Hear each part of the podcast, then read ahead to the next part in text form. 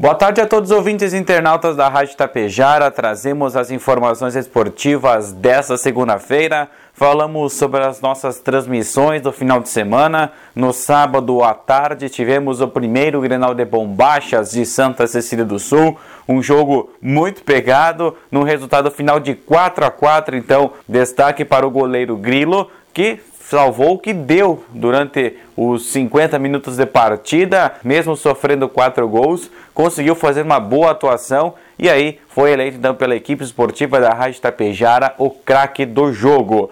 Então, parabéns a toda a administração de Santa Cecília do Sul, pessoal da Secretaria de Esportes, pela idealização deste evento que integra a programação da Semana Farroupilha do município, o Grenal de Bombachas, então, primeira edição, um sucesso com certeza. Já ontem à tarde, diretamente de São Silvestre, transmitimos as emoções das quartas de final do Campeonato Municipal de Futebol de Campo de Itapejara, esse ano homenageando João de Lima Portes, um grande jogo entre Galaxy e Ouro Verde. O Galaxy levou a melhor, classificou-se com uma vitória de 3 a 1, gols duas vezes do Rodrigo, que foi eleito o craque do jogo, também um gol do Lucas Vieira pelo time do Galaxy, e o Cole, ao final da partida, descontou de pênalti dando então a classificação ao Galaxy para a próxima fase, que é as semifinais, que já ocorre no próximo final de semana, onde teremos Atlético e MST no Doutor Celso Domingues no sábado e no domingo em São Silvestre, Galaxy e Transa Futebol Clube. Rapidamente sobre a dupla Grenal, o Colorado venceu o Cuiabá pelo Brasileirão Série A na tarde do último sábado, 1 a 0, gol de alemão. O Inter agora é o segundo colocado na tabela de classificação do Brasileirão da Série A.